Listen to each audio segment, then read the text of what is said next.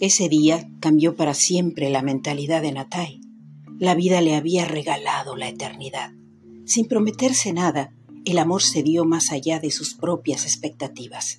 Su mundo lleno de luz se transformó en sonrisa. La música del viento de todos sus amaneceres la envolvió de armonía.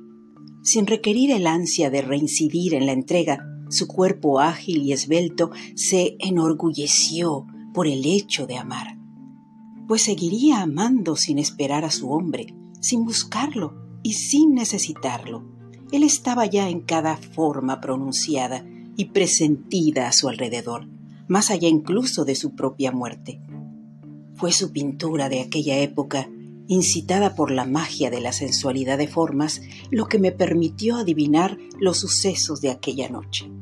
Natai jamás se avergonzó de admitirlo en su pintura, de plasmarlo en su lenguaje fresco y sincero, sin miedo al ridículo o a la vergüenza. Pasó el tiempo y aún recuerdo el día que me preguntó cuál creía yo que era el idioma universal. Natai, le dije, los antiguos de hace milenios intentaron que fuera el sánscrito. En la época moderna muchos pensaron que era el idioma inglés.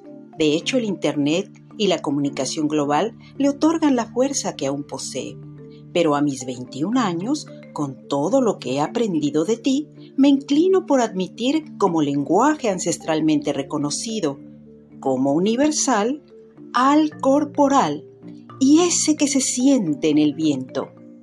¿Cómo lo nombrarías, jovencita? Poesía, Natai, poesía.